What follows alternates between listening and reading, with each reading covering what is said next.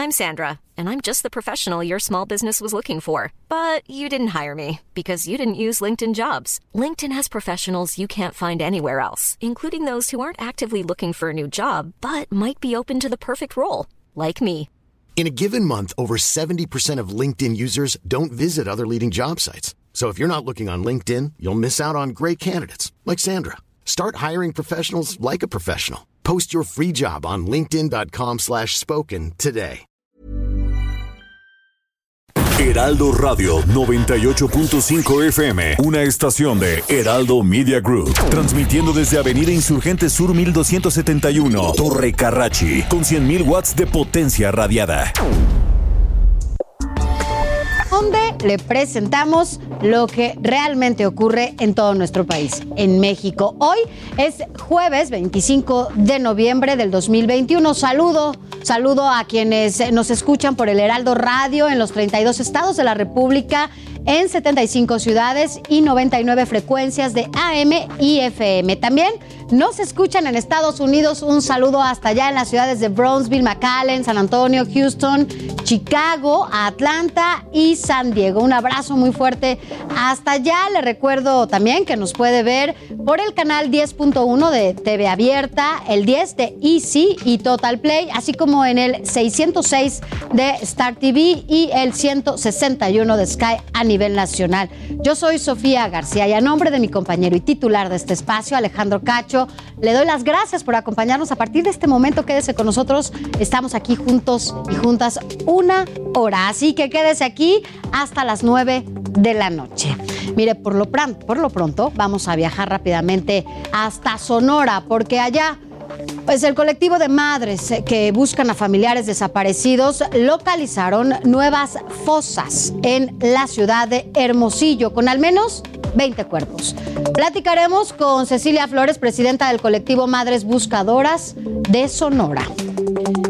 Y también vamos hasta Guanajuato porque allá el caso de uno de los, eh, pues ya es exdiputado federal, resulta que quiso, o más bien le ayudaron a que cambiara el delito por el que había sido acusado. Él había sido acusado por violación y bueno, pues parece que acomodaron todo para que fuera acusado solamente, solamente, porque bueno, tiene mucho que ver en cuestiones eh, jurídicas de abuso. Ya nos va a explicar nuestra corresponsal allá en ese estado de qué se trata. Además, en Guerrero, en Guerrero liberaron, esta es una historia que le voy a contar a detalle más adelante, la verdad es que es de terror. Y mire, hablar de estas historias hoy, 25 de noviembre, cuando es el Día Internacional en contra de la Violencia hacia las Mujeres, es de verdad lamentable que sigamos viviendo este tipo de historias en nuestro país. Bueno, pues esta niña fue liberada porque había sido encarcelada por policías comunitarios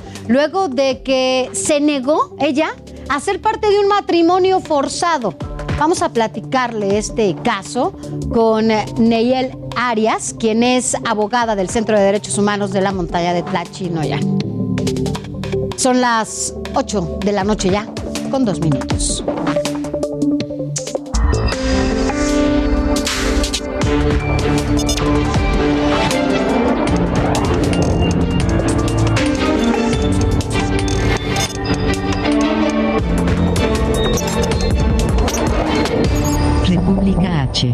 Alejandro Cacho. Zacatecas, en República H. Mire, anoche se lo dimos a conocer aquí en este espacio, antes que nadie, totalmente en vivo, en un enlace hasta Zacatecas, porque allá el presidente de la República, Andrés Manuel López Obrador, acudió a ese estado, a Zacatecas, para ofrecer todo su respaldo al gobernador David Monreal Ávila. Esto ante el incremento de la violencia que se vive en esa entidad. En compañía de todo su gabinete legal y también el gabinete ampliado, López Obrador presentó su llamado Plan de Apoyo para Zacatecas. Y por eso, para conocer los últimos detalles, qué pasó en esa reunión, nos enlazamos con Estefanía Herrera, quien es corresponsal justamente en Zacatecas. Estefanía, Tú tienes todos los detalles. Después de que justamente estábamos hablando ayer eh, en medio de esta reunión, nos enlazamos totalmente en vivo y nos adelantabas de qué, de qué se trataba esta, este plan. Pero cuéntanos finalmente en qué, en qué concluyó toda esta reunión. Buenas noches. Buenas noches, Sofía. Pues sí, pues para comentarte que durante esta visita del presidente Andrés Manuel López Obrador, en donde vino a Zacatecas y se reunió con su gabinete, eh, el gobernador del estado, eh, encabezado, también, perdón, con el gabinete del estado, encabezado por David Monreal Ávila, se presentó lo que es un plan de apoyo para Zacatecas. Esto son estrategias para ayudar en problemas tanto económicos y, con, y por parte de la inseguridad que vive Zacatecas. Y bueno, pues al presentar este plan, el gobierno federal anunció que se van a hacer, eh, se va a reforzar eh, la seguridad en Zacatecas mediante el envío de 460 elementos. Entre ellos, pues 210 son del Ejército Mexicano, 250 de la Guardia Nacional y de los cuales se sumarán 3.848 que ya operan en esta entidad. Así pues como un helicóptero de artillería. Después de varios acontecimientos delictivos que han ocurrido en la ciudad, pues, eh, Luis Crescenciano Sandoval, eh, titular de la Secretaría de la Defensa Nacional, destacó que la estrategia considera tres áreas estratégicas, lo que es el norte, el centro y el sur de Zacatecas, en donde principalmente se reforzará la zona centro, pero bueno, vamos a ver lo que dijo el titular de la Sedena, por favor. El centro prácticamente es un, área donde se genera mucho, mucha parte comercial y ahí estamos eh, este, considerando una mayor cantidad de efectivos, 1.940 hombres que estarán trabajando en esa porción central, 804 en la parte norte y 1.104 en la parte sur. Y bueno, como parte de este plan se contempla más presupuesto para la entidad eh, por parte de lo que fue la Secretaría de Seguridad, la Secretaria, perdón, de Seguridad Ciudadana ya anunció que se tiene previsto alrededor de, de 193 millones de, eh, de, pesos para el Estado mediante los recursos del Fondo de Aportaciones para la Seguridad Pública. Además, el presidente Andrés Manuel López Obrador giró instrucciones para poder lograr una reestructuración económica en el en caso de la deuda que, eh, con la que cuenta el Estado de Zacatecas, para que los servidores públicos maestros no se queden sin sueldo, ya que fue una de las principales problemáticas que tuvo el gobernador del Estado a su arribo a la, entidad como gobernador. Y pues bueno, cabe recordar que previo a, a la llegada del presidente de la República, el alcalde de Fresnillo, Saúl Monreal Ávila, eh, hermano del gobernador, declaró que no fue invitado a los eventos de la gira presidencial y pues efectivamente pues no participó en ninguno de estos eventos. Y mientras que este día, durante la tradicional conferencia de prensa mañanera, estuvo presente sí el alcalde de Guadalupe, Julio César Chávez Padilla. Pues esta es la, la información de lo que aconteció aquí en Zacatecas. Bueno, pues esperamos, Estefanía, que este sea el inicio, ¿no? De, o el arranque, pues, de una estrategia, de un plan que contribuya a que disminuya la violencia allá en Zacatecas. Tú mejor que nadie sabes la situación por la que atraviesa tu estado y la situación no es nada fácil, ya no hay espacios seguros, la gente no se siente tranquila, de por sí las mujeres no pueden salir tranquilas y esto que pasa, estas imágenes que nosotros vemos casi diario, ¿no? De la situación que se vive allá, estos cuerpos eh, colgados en Zacatecas, principalmente allá en Fresnillo, más de la mitad de los cuerpos se han visto ahí en Fresnillo, bueno, pues en nada contribuye a la situación que se vive allá. Así que bueno, Esperamos que con este plan que se da a conocer el día de ayer allá en el Estado, con todo este aparato de, gobierno, con todo el gabinete eh, ampliado y legal, bueno, pues ya por fin las cosas puedan cambiar. ¿Hay algún plazo que se haya fijado para empezar a ver resultados, Estefanía? No fijaron un plazo, pero se dijo que en lo inmediato se empezara a trabajar con estas acciones porque pues ya no se puede esperar más. Eh, también eh, dentro de esto pues se habló de reforzar lo que es eh, con las autoridades eh, federales, tanto de la Secretaría de la Defensa Nacional y la Guardia Nacional, que también ya se encuentran en los estados vecinos como Aguascalientes, San Luis Potosí y Jalisco. Entonces, con esto se va a trabajar de una manera pues coordinada y esperemos que ya sea en inmediato con la finalidad de atacar este problema de raíz. Así es, Estefanía. Esperamos que muy pronto podamos estar platicando contigo, pero ya de otras noticias, de otras cosas y que estos números, estos datos, que son oficiales, porque además la propia Secretaría de Seguridad Pública los ha dado a conocer, vayan disminuyendo y que se sientan cada vez más seguros allá en Zacatecas y en sus diferentes municipios. Muchas gracias, Estefanía Herrera, corresponsal del Heraldo Media Group allá en Zacatecas. Buenas noches. Buenas noches, Sofía. Gracias. Mire, son las 8 de la mañana ya. Digo, de la noche, yo estoy cambiando el horario. Son las 8 de la noche con 9 minutos. Y mire, eh, hoy por la mañana, justamente desde allá, desde Zacatecas, el presidente López Obrador reiteró su apoyo al gobierno de David Monreal, justamente como nos lo daba a conocer nuestra corresponsal allá en el estado. Pero vamos a escuchar qué es lo que dijo el presidente de este apoyo. No están solos los zacatecanos, eh, cuentan con el apoyo del gobierno federal y lo mismo podemos decir en cuanto al apoyo al gobernador de Zacatecas, a David Monreal Ávila. Todo nuestro respaldo. Guanajuato, en República H. Mire, vámonos ahora hasta Guanajuato, porque allá la Fiscalía Estatal solicitó reclasificar un delito de violación por el de abuso sexual. Toda la información la tiene nuestra corresponsal allá, Gabriela Montejano. Cuéntanos de qué se trata.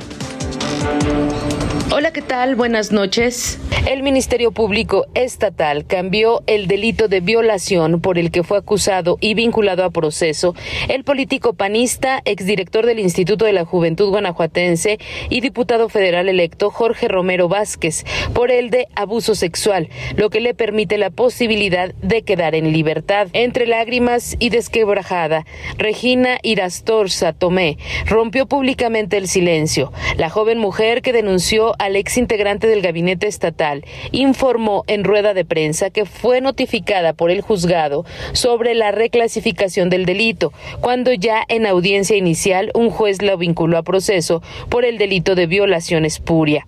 Este cambio es en contra de la afectada, ya que con la reclasificación del delito, ahora Jorge Romero no amerita prisión preventiva oficiosa, ya que el abuso sexual es considerado un delito no grave en Guanajuato, mientras que la violación sí lo es. La defensa del ex líder de la juventud guanajuatense puede solicitar el cambio de la medida cautelar, que era mantenerse en la cárcel, para salir y seguir su proceso en libertad. La mujer de 23 años, que fue reina de Irapuato en el año 2016, dijo no entender los motivos de la Fiscalía para cambiar la clasificación del delito, ya que sí fue violación, lo cual incluso fue ratificado por un magistrado. Hasta aquí mi reporte desde Guanajuato, Sofía. Buenas noches.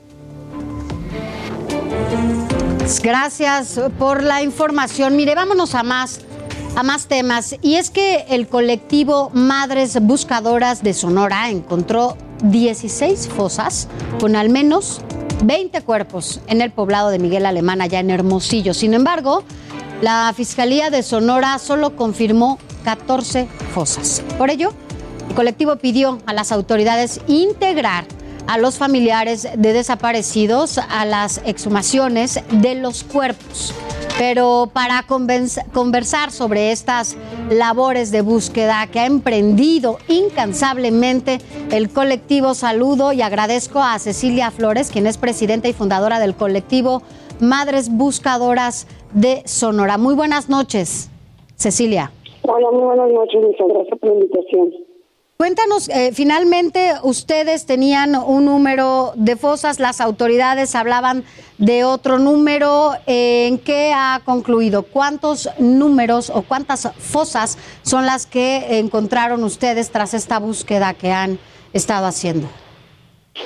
Pues lo que pasa es que ellos cuentan por fosas y nosotros contamos por puertos y en realidad pues en las 14 fosas que se que se localizaron que habían hasta tres personas o más que había en cada fosa no solamente era una persona encontramos tres cráneos en una encontramos una fosa con muchos cuerpos que ellos tendrán que, que descartar la cantidad que sea pero nosotras decimos cuerpos ellos llaman fosas y en una fosa hay cinco cuerpos y ellos dicen que nada más encontró una fosa, ¿me entiendes? Entonces, lamentablemente, siempre tenemos el mismo problema con esta situación porque ellos tratan de ocultar lo que se encuentra y nosotros de visibilizar ¿Por qué? Porque cuando se encuentra una fosa, nosotros queremos eh, transmitir hasta el último hueso que se encuentre, la vestimenta, alguna característica que, que nos dé que puedan identificar los familiares, porque a veces que inmediatamente en la transmisión con las prendas que nosotros ponemos, lo que encontramos, la familia lo recupera, lo reconoce y lo por, por, lo cual lucha por recuperarlos, haciéndose las pruebas genéticas o lo que lo que corresponda hacer, ¿verdad? Entonces, por eso pedimos a las autoridades como la ONU que ya entra a México que nos apoye con esa situación que estamos viviendo porque siempre que tenemos localización de cuerpos o de restos, pues nunca nos, nos vuelven a dar información, nunca volvemos a saber si esa persona tuvo un perfil genético que lo que, que pudo haberse identificado con la familia y pudo volver a casa. Nunca sabemos nada de eso, pero sí sabemos que la mayoría de las personas que hemos localizado están en una fosa común. Haz de cuenta que los vuelven a sepultar clandestinamente. Y pues eso es lo que estamos tratando de evitar con lo que queremos hacer, que es visibilizar lo que se encuentra, que, la, que salga a la luz, eh, para que las familias puedan hacer sus identificaciones con ellos. Cecilia Flores, eh, presidenta del colectivo Madres Buscadoras en Sonora, ustedes al final han sido también una parte fundamental para encontrar ¿no? estos cuerpos y como dices, o sea, me, me, según lo que me comentas, es que después de que ustedes contribuyen a que se eh, localicen, eh, ustedes ya no vuelven a saber absolutamente nada de las investigaciones o de quiénes son estos cuerpos, porque además también entiendo que hubo una persona que iba con ustedes de este, de este colectivo familiar de algunos, eh, de una persona desaparecida y que incluso decía que había un cuerpo que traía ropa de una persona que también ella estaba buscando. Sí, así es. Ella busca a su papá y, al parecer cuando en cuanto empezaron a salir las prendas de esa fosa, pues ella inmediatamente reconoce que esa ropa que, que estaba ahí era la que su papá llevaba puesta y por lo cual se pone un poco mal. Tratamos de controlarla y de pedirle que espere las pruebas que de ADN para que pueda recuperar ese cuerpo y que pueda saber si en verdad es su, su papá, porque yo he sufrido la desesperación que ella y pensar que es mi hijo y al final en las pruebas de ADN resulta que no es mi hijo, que es hijo de una compañera. Entonces, pues esta vez no me quiero ilusionar mucho que mi hijo esté ahí y que lo pueda recuperar hasta que servicios periciales hagan su trabajo. Es por lo cual le pedimos el apoyo, el apoyo, perdón, a las personas de la ONU para que entren a trabajar eso, esas cosas lo más pronto posible porque ahí puede estar mi hijo y yo no quiero esperar meses para que eso suceda. Yo quiero que que esa máquina que compró la Comisión de Búsqueda de Millones y que tiene perfiles en una hora, que hay cinco perfiles en una hora, pues la empiecen a utilizar y que en verdad esos perfiles, que si son 20, 25, 30, lo que sea, que los, en un solo día los pueden, los pueden procesar. Entonces, pues esa es la petición, que hagan trabajar en verdad a la Fiscalía y a la Comisión de Búsqueda con esa máquina que costó tantos millones y que es tan necesaria para nosotros. Ustedes... esperanza de encontrar pronto nuestros desaparecidos. Ustedes ya han tenido, o sea, entiendo que que piden que entre Naciones Unidas. ¿Ustedes han tenido algún acercamiento con autoridades o con organismos internacionales en materia de derechos humanos y sobre todo con estos observadores, incluso de Naciones Unidas, que podrían entrar justamente a contribuir con ustedes a esta búsqueda? Claro que sí. Ellos estuvieron en Sonora con nosotros en una reunión y yo me reuní con ellos en la Ciudad de México la semana pasada. Ahí estuvieron, estuvimos platicando esa problemática que tenemos, eh, la ausencia de las autoridades con nosotros, las, víctimas. Ellos prometieron que iban a tomar cartas en el asunto y después lo cual se les está haciendo la petición para que no se les olvide que hay una promesa que cumplir que necesitamos mucho su apoyo para que hagan trabajar en verdad las autoridades, que sea una puchoncita que estén dando para que ellos vayan avanzando. No, no hay fecha todavía para que eso suceda. Y finalmente, Cecilia, eh, de entre toda esta búsqueda que entiendo tú has estado encabezando y también has sido incansable, ¿cuántas fosas, digo, es muy cruda la pregunta, pero también ustedes han sido una parte clave para encontrar cuerpos que las autoridades pues nomás no encontraban, ¿verdad? Entonces, ¿ustedes cuántas fosas, cuántos cuerpos han encontrado hasta el momento a partir de que, de que empezaron a hacer esto? Más de 500 personas localizadas sin vida y alrededor de 500 con vida. Llevamos más de mil personas recuperadas con vida y sin vida. Es algo que creo que es una cantidad muy fuerte que se puede, se puede decir en números y que lamentablemente no debería ser así, ¿verdad? Que no deberíamos hacer eso, pero pues eso es lo que nos han dejado, estar contabilizando lo que estamos haciendo, eh, porque ellos lo pudieron haber hecho, pero pues no quisieron, porque ellos no, no lo necesitan en su casa. Nosotros las víctimas somos las que lo necesitamos en nuestra casa y por lo cual estamos luchando día a día. Y si nos hace una cosa injusta, que después de que nosotros luchamos en un cansancio físico, mental y económico para lograr recuperar esos cuerpos y que se vuelvan a ir a la cosa común, porque ellos no luchan porque esa familia padezca que se recupere al esconder lo que se está localizando y nosotros visibilizamos con la intención de que esa familia se recupere. Entonces, si ellos ocultan la identidad de las personas que se recuperan, esas personas no van a saber su familia y se van a ir otra vez a la cosa común, van a volver a ser enterrados nuevamente. Así es. Cecilia, finalmente, ahora sí ya han tenido algún acercamiento con el gobernador, ¿ha habido algún compromiso? ¿Qué ha pasado ahí? Porque además va entrando. El gobernador nos recibió y nos prometió y hasta el momento no ha cumplido ninguna de las promesas. Le pedimos el apoyo para esta brigada que hicimos estatal y ni, ni siquiera se tomó la molestia de contestarnos ni un sí ni el no, pero, pero hasta la fecha de que llevamos ya cinco días con esta brigada no hemos recibido nada por parte de él. Pues Cecilia Flores, presidenta del colectivo Madres Buscadoras de Sonora, nosotros estaremos dándole seguimiento a este tema, seguiremos de la mano con ustedes, ustedes están luchando de manera incansable y nosotros las acompañaremos para que, bueno, pues se den a conocer nombres y sepamos bien qué está pasando después de que ustedes son la parte fundamental para encontrar estos cuerpos. Gracias por haber estado con nosotros, Cecilia Flores.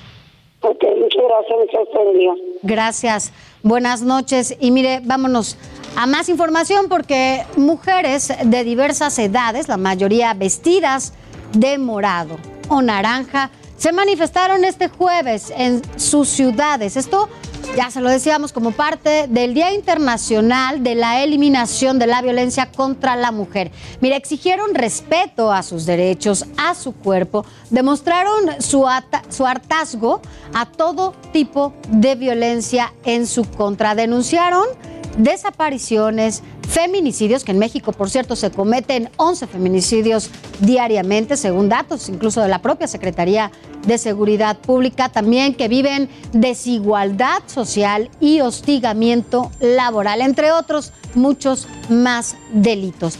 Estas manifestaciones tuvieron presencia en estados como Guerrero, Estado de México, Tlaxcala, Tabasco, Quintana Roo, Puebla, San Luis Potosí, Oaxaca, Hidalgo, Guanajuato, Tamaulipas, Michoacán, Sonora, Veracruz, Nayarit, Jalisco, Yucatán y Chiapas. En todos estos estados las mujeres hicieron suyo el lema, la verdad es nuestra bandera y la justicia nuestra meta. Así las cosas hoy, 25 de noviembre. Así que, bueno, pues las manifestaciones en casi todo el país se llevaron a cabo para manifestarse en contra de la situación que vivimos todas las mujeres, las niñas, los niños en este país por la violencia por los ataques, por el abuso, por las miles de llamadas que se reciben todos los días, porque además se ha agudizado la violencia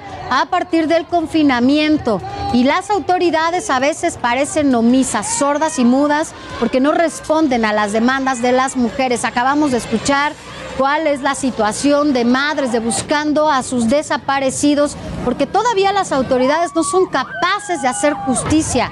Y la verdad es que las mujeres año con año hemos creído que las cosas pueden ser diferentes y hoy por hoy las cosas están peores. El confinamiento vino a visibilizar, a destapar la situación que vivimos las mujeres, la situación dentro y, casa, dentro y fuera de casa. Antes pensábamos que las mujeres podíamos estar seguras en nuestros hogares y no, no es así. Más del 90% del abuso a niñas se comete en los hogares se comete por parte de familiares y las niñas se tienen que callar porque tienen miedo de decirlo, porque también muchas veces no les creen. Así las cosas el 25 de noviembre, en un 25 de noviembre todavía con muchos pendientes, en donde es La otra pandemia, la que vivimos las mujeres porque no tenemos seguridad, porque no tenemos paz, porque vivimos con miedo, porque nos matan todos los días a las nuestras, a quienes nos acompañan, a quienes pues visiblemente ya no pueden estar aquí luchando por eso. Las mujeres salimos a las calles porque estamos enojadas. Pero bueno, esto fue el 25 de noviembre. Es momento de hacer un corte. Vamos a regresar con muchísima más información. No se vaya. Recuerde que estamos aquí hasta las 9 de la noche. Vamos a regresar vamos a conversar. Mira, a propósito del 25 de noviembre, es triste que yo le platique este caso de eh, Anayeli, una adolescente de 15 años allá en Guerrero, que fue muy valiente y huyó de su casa cuando se enteró de que su madre había arreglado ya un matrimonio con otro niño. Le voy a contar la historia completa cuando regresemos. República H con Alejandro Cacho. Heraldo Radio.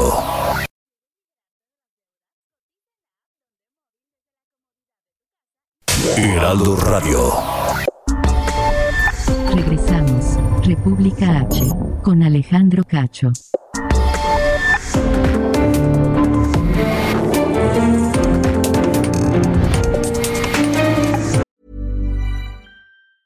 Hey, I'm Ryan Reynolds. Recently, I asked Mint Mobile's legal team if big wireless companies are allowed to raise prices due to inflation. They said yes. And then when I asked if raising prices technically violates those onerous two year contracts, they said, What the f are you talking about, you insane Hollywood ass? So to recap, we're cutting the price of Mint Unlimited from $30 a month to just $15 a month. Give it a try at mintmobile.com slash switch. $45 up front for three months plus taxes and fees. Promoting for new customers for limited time. Unlimited more than 40 gigabytes per month. Slows. Full terms at mintmobile.com.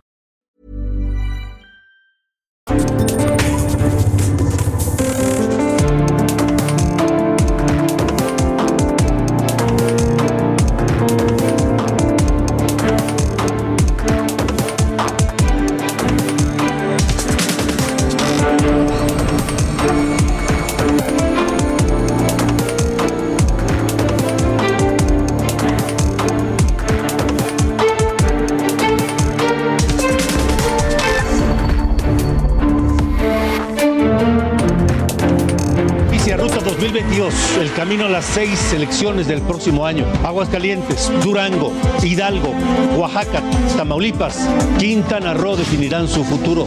Y Heraldo Group tendrá toda la mejor cobertura electoral multiplataforma, con encuestas, análisis, entrevistas y el paso a paso de cada campaña.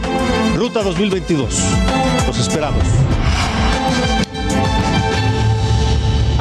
Adriana Delgado entrevista en exclusiva a Ricardo Monreal.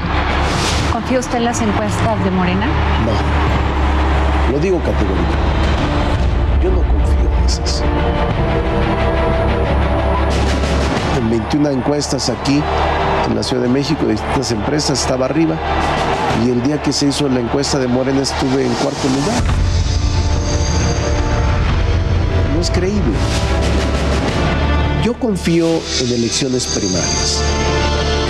Jueves, 11 de la noche, El Dedo en la Llaga, Heraldo Televisión.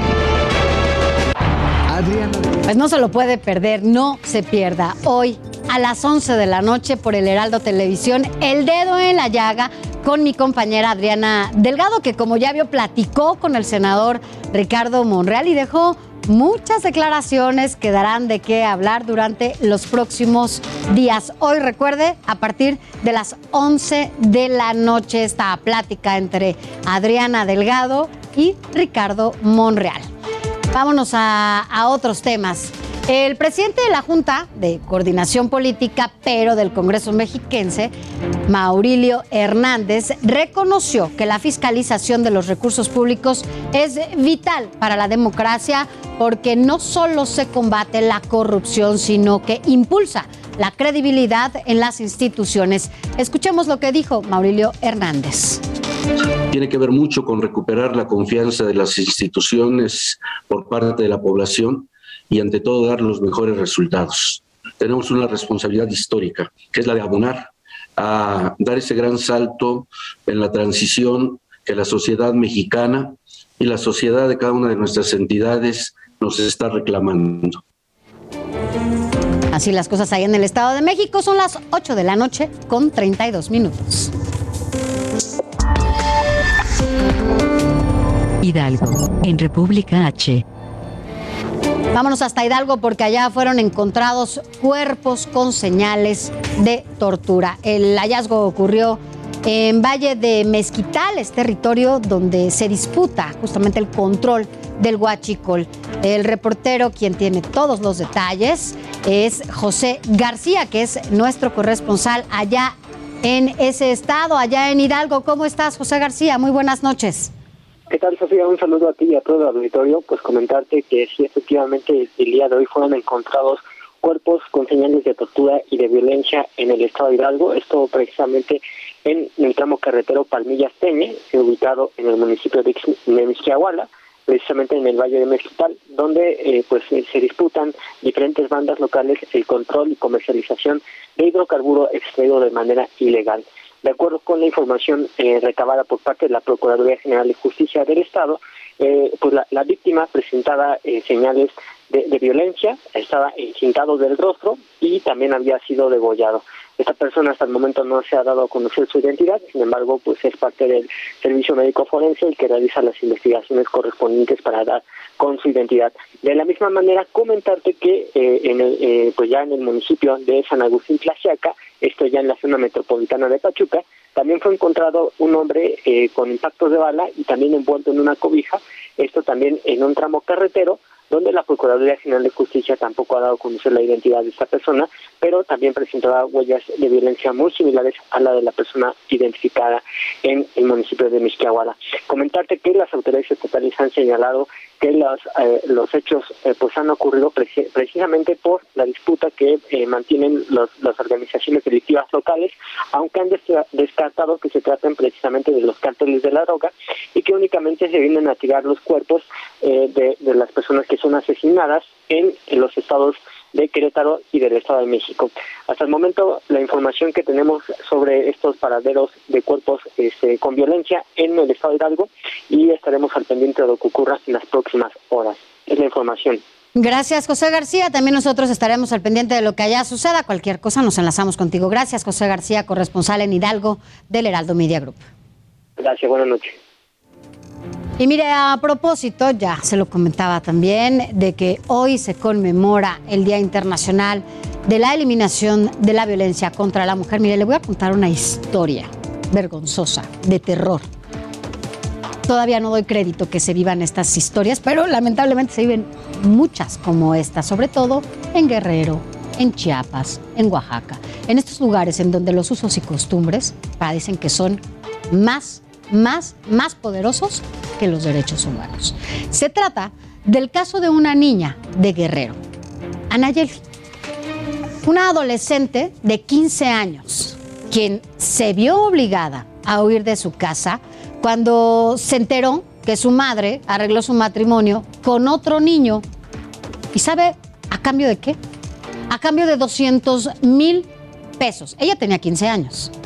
Contrario a lo que cualquiera pensaría, la policía comunitaria del municipio de Cochoapa, el Grande, detuvo a Anayeli y además la encarceló por no querer cumplir con el matrimonio acordado. Pero esto no fue todo. También detuvieron a Alfredo N., un jovencito amigo de Anayeli, quien la dejó entrar a su casa, o sea, la ayudó cuando ella justamente buscaba auxilio. Abogadas del Centro de Derechos Humanos de la montaña de Tlachinolan, junto con autoridades militares y civiles, lograron afortunadamente liberarlos. Y por ello agradezco inmensamente que esta noche, eh, bueno, pues sobre todo ella, Daniel Arias, quien es abogada del Centro de Derechos Humanos de la montaña de Tlachinolan, esté con nosotros porque pues es un caso afortunado en el que se tuvo éxito, sobre todo porque se atrevió una niña de 15 años a romper con sus usos y costumbres, a romper con lo que habían acordado, en este caso su mamá, y bueno, por romper con esas reglas, pues fue encarcelada. Pero finalmente ustedes, eh, en una lucha incansable, eh, pudieron hacer todo para que ella saliera. ¿Cómo está? Eh, abogada, muy buenas noches. Muy buenas noches, eh, Sofía. eh, agradezco el espacio que nos hayan dado en este programa para poder efectivamente corroborar lo que tú ya te este, has estado detallando del caso. ¿Cómo está en este momento ella? ¿Dónde está? ¿Salió de la cárcel? ¿Cuándo salió? Cuéntenos un poco la historia para que quienes nos escuchan y no estén familiarizadas con la, con la historia se den cuenta de, bueno, pues además de lo que ya contamos eh, y el encierro que ella tuvo, bueno, ¿qué pasó? ¿Salió? ¿Dónde está? ¿Cómo está? Sí, eh, sí, efectivamente, en relación al caso, comentarte que, que este hecho ocurrió desde el día miércoles pasado, es decir, el día de ayer miércoles ya hizo ocho días cuando se presentaron los papás de un joven eh, que ella no conoce para pedirle el matrimonio para pedirle el matrimonio, pero ahí este pues hizo el arreglo la mamá con el hermano, un hermano mayor que ella tiene, entonces el acuerdo fue de que darían 200 mil pesos. Para ello el domingo, estamos hablando que el domingo 21 de noviembre, ella estaban, hicieron una fiesta, la costumbre allá de las comunidades es que fueron y pusieron los palos porque ahí mataron la red. Entonces en ese día este pudieron de comer, hubo cerveza, este pero ya el domingo es cuando a ella le presentan al muchacho, ella se niega porque dice yo no me quiero casar, él ya es una persona grande porque ella dice, ella refiere que ya se ve grande la persona y dice yo no me voy a casar con él. Lo que hace en la noche es huir de la casa y se va a la casa de este menor que habla Alfredo. Entonces, este ante este hecho, lo que hicieron las autoridades comunitarias de la comunidad de Joya Real, porque eso ocurrió en Joya Real, que pertenece al municipio de Cochuapa, que está prácticamente a dos horas y media tres de la cabecera municipal, van y detienen a la menor, se la traen encarcelada, al igual que al menor que la que pues la, la acogió en su moral junto con el papá de él y un primo. Se los, los traen detenidos el día lunes, que estamos hablando, que fue el día lunes 22 de, de, noviembre. Entonces el mismo lunes en la noche se recibe una llamada telefónica allá en el Centro de Derechos Humanos y la llamada es como de inmediato lo que se hace es que a través del director de aquí del Centro de Derechos Humanos, pues pide que se involucren varias autoridades para que de manera conjunta se pudiera acudir a la, a la comunidad y pues ver y rescatar a la menor. Y afortunadamente el día martes a la una de la de la tarde llegamos a la comunidad.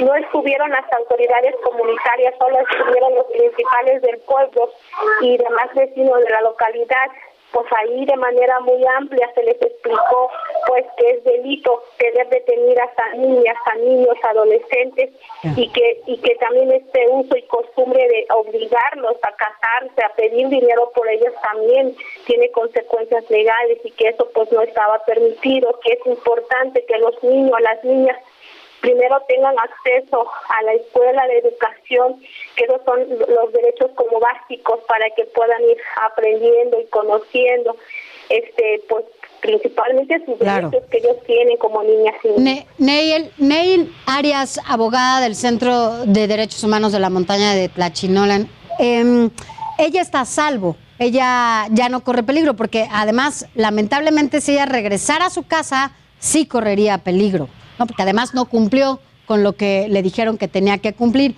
Hoy no quiero saber exactamente dónde se, se ubica, porque bueno, entiendo que hay cuestiones de seguridad, pero ella está bien.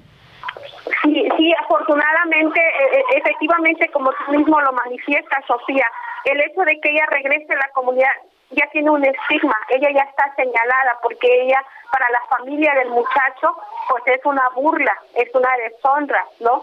Y entonces eh, también, pero la misma comunidad así lo dice, es una niña que por qué tuvo que, por qué tuvo que rebelarse, por qué tuvo que huir, o sea, este, como diciendo, ella debió, o sea, debió quedarse ahí donde, donde ya estaba pedida o donde ya iban a dar dinero por ella, porque hasta ese momento no se había dado el dinero, el dinero se iba a dar justo el día el día martes, o sea, este martes que nosotros fuimos es el día en que se iba a celebrar como ya la boda donde se iba a hacer entrega del dinero. Solamente lo que se hizo fue el, el domingo que es la comida donde mataron la red, entonces ahí lo que pasó es que mientras ella estaba encarcelada, estaban obligando, eh, los papás del muchacho estaban obligándole a la señora que tenía que devolver 56.400 porque ellos hicieron la cuenta de decir pues este por la red, por la bebida, por el refresco, por el cigarro deben esta cantidad, entonces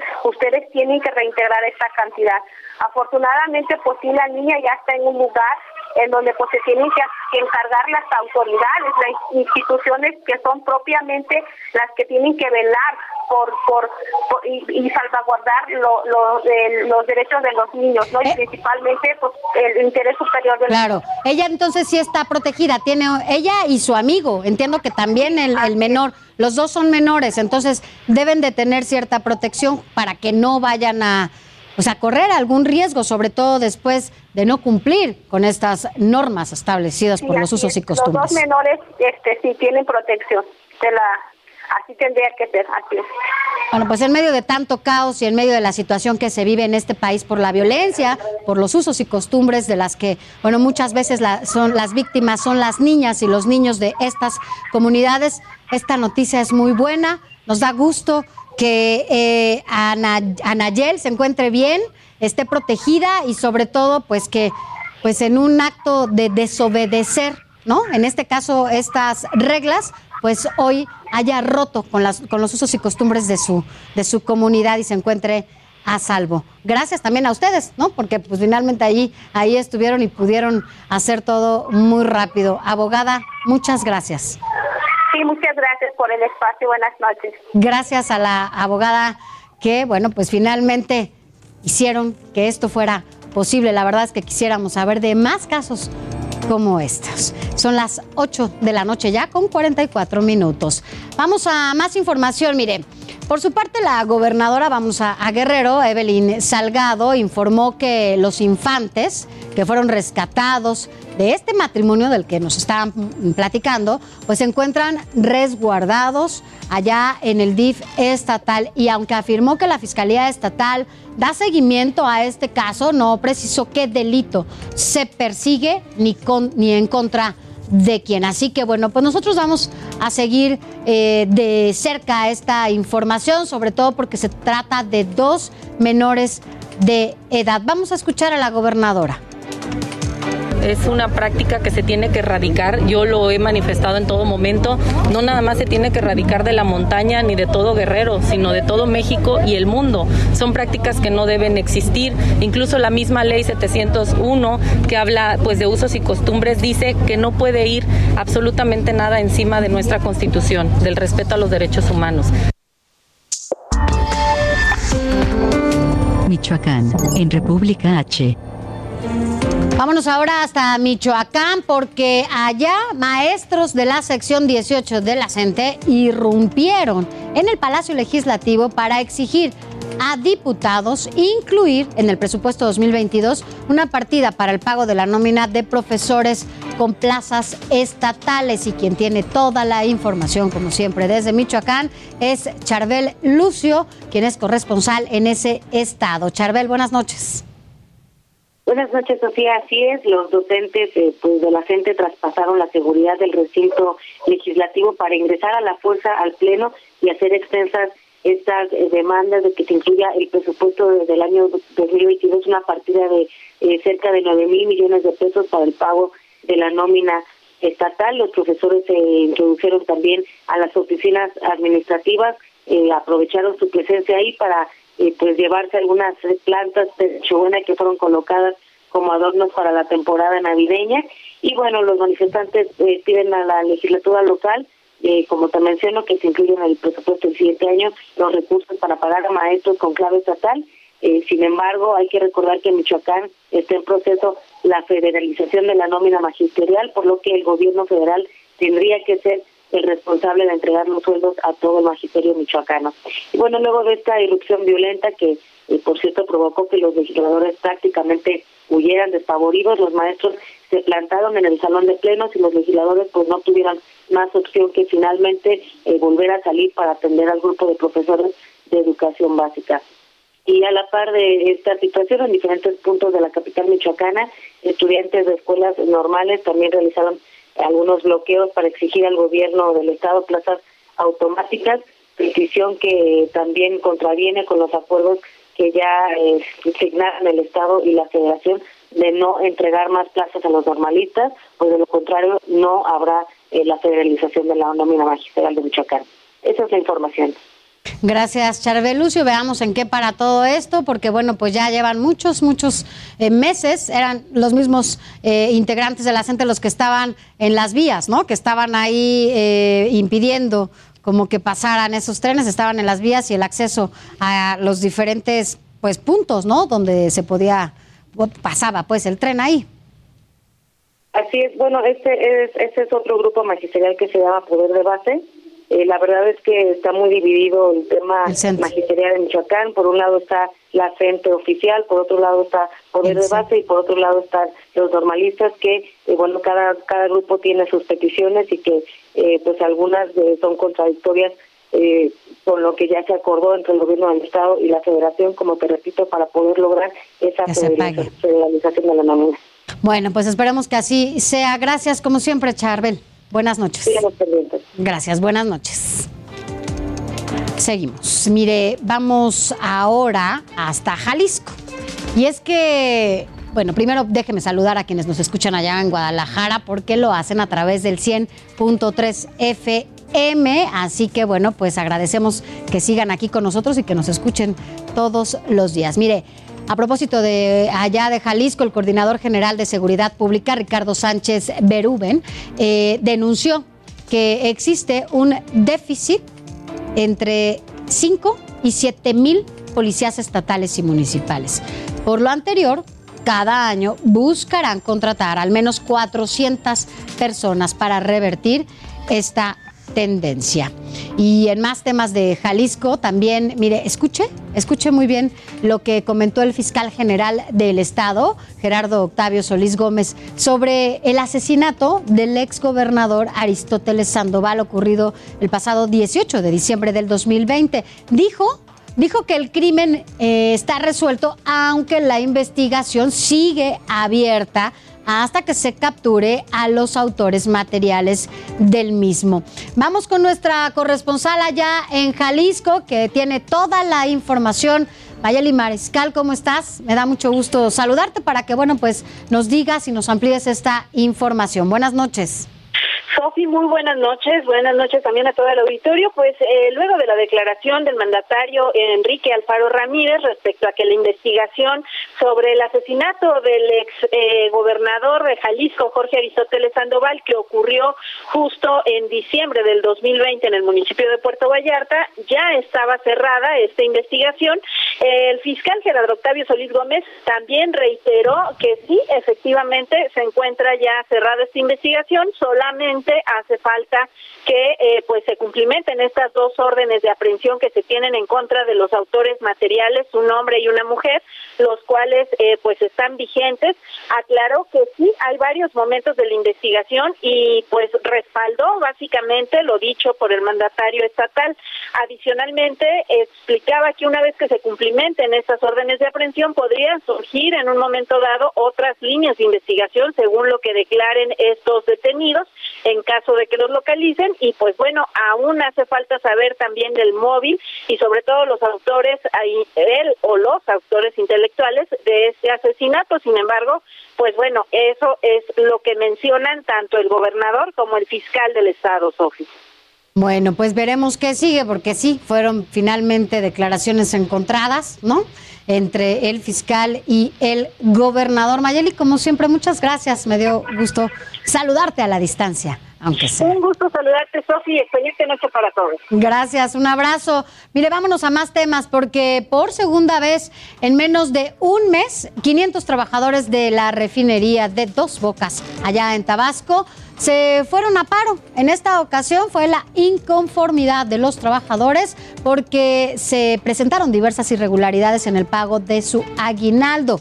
Y por ello hacemos enlace con Javier Armando de la Rosa, quien está allá en Tabasco y tienes toda la información, Javier Armando, porque bueno, pues ya efectivamente es la segunda vez que se hacen estas eh, manifestaciones allá en este, pues es uno de los proyectos más importantes del presidente, en donde, por cierto, también hubo más presupuesto para que se lleve a cabo esta refinería Dos Bocas. Así que bueno, pues la situación no está nada fácil. Esta es la segunda vez, Javier Armando de la Rosa, que se lleva a cabo pues esta inconformidad, esta manifestación por parte de los trabajadores allá en Dos Bocas. ¿Cómo estás? Muy buenas noches. Así es, Sofía, como tú ya lo mencionas, muy buenas noches. Pues por, eh, pues por de nueva cuenta se da precisamente una movilización al interior de eh, la construcción de la refinería en el puerto de Dos Bocas. Ahora, ahora se trata de los obreros de la empresa Samsung que también están colaborando en la construcción de esta obra, precisamente ahí en el municipio de Paraíso, Tabasco. Y es que, pues bueno, pues a diferencia de los empleados de Icaflor, que pues bueno, denunciaban que les pagaban menos, que denunciaban eh, malos tratos, los empleados de la empresa Samsung, pues ahora se quejan porque dicen que esta empresa surcoreana, pues bueno, pues no les quiere pagar su. Ellos dicen que, pues bueno, pues ya se acerca el fin de año, que ellos necesitan saber cuánto va a ser el pago precisamente de esa prestación de fin de año y que los directivos de la empresa, pues no les han dicho cuánto les van a pagar y que incluso se han negado a pagar. De hecho, en algunos videos que filtraron los propios empleados de la empresa Samsung, pues bueno, señalaban que los directivos eh, les habían dicho que ellos depositaban mes con mes el aguinaldo y que por eso no habría un pago a fin de año. Sin embargo, pues bueno, pues ahorita ya hay una mesa de negociación y de hecho, eh, cuando se dio precisamente este paro de labores dentro de la refinería, el cual no, no duró mucho porque pues bueno, los propios empleados dejaron de trabajar, se reunieron con sus directivos, eh, posteriormente después de algunas horas de negociaciones y todo, eh, regresaron a, eh, a laborar, sin embargo, pues todavía no hay como que un acuerdo, aunque pues sí ya informó la empresa que pues ellos van a seguir este negociando con ellos para ver el pago de esta prestación de fin de año. Incluso un eh, directivo de esta empresa, eh, incluso se ve en un video que habla este en coreano, pues bueno, pues les dice que lo van a Ya. analizar. Este es el reporte. Perfecto. Javier Armando de la Rosa, gracias. Corresponsal allá en Tabasco, estaremos mañana comunicándonos contigo para que nos digas cómo, cómo sigue este tema. Gracias y buenas noches. Esto fue todo por hoy aquí en República H. A nombre del titular de este espacio, Alejandro Cacho, se despide de ustedes, Sofía García. Mañana los esperamos aquí a partir de las 8 de la noche y no se pierda hoy, a partir de hoy a las 11 de la noche, el dedo en la llaga con mi compañera Adriana Delgado, que tiene fuertes declaraciones de Ricardo Monreal. Hasta mañana.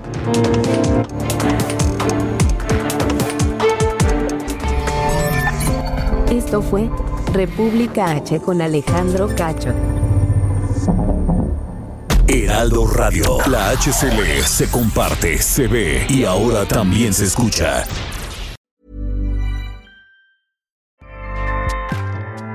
ACAST powers the world's best podcasts. Here's a show that we recommend.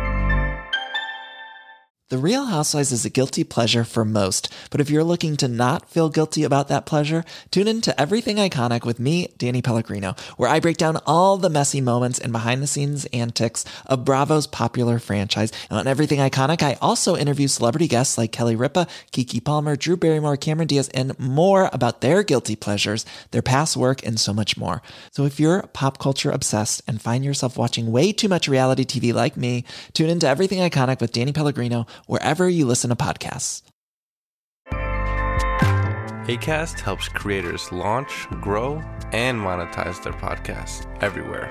ACAST.com.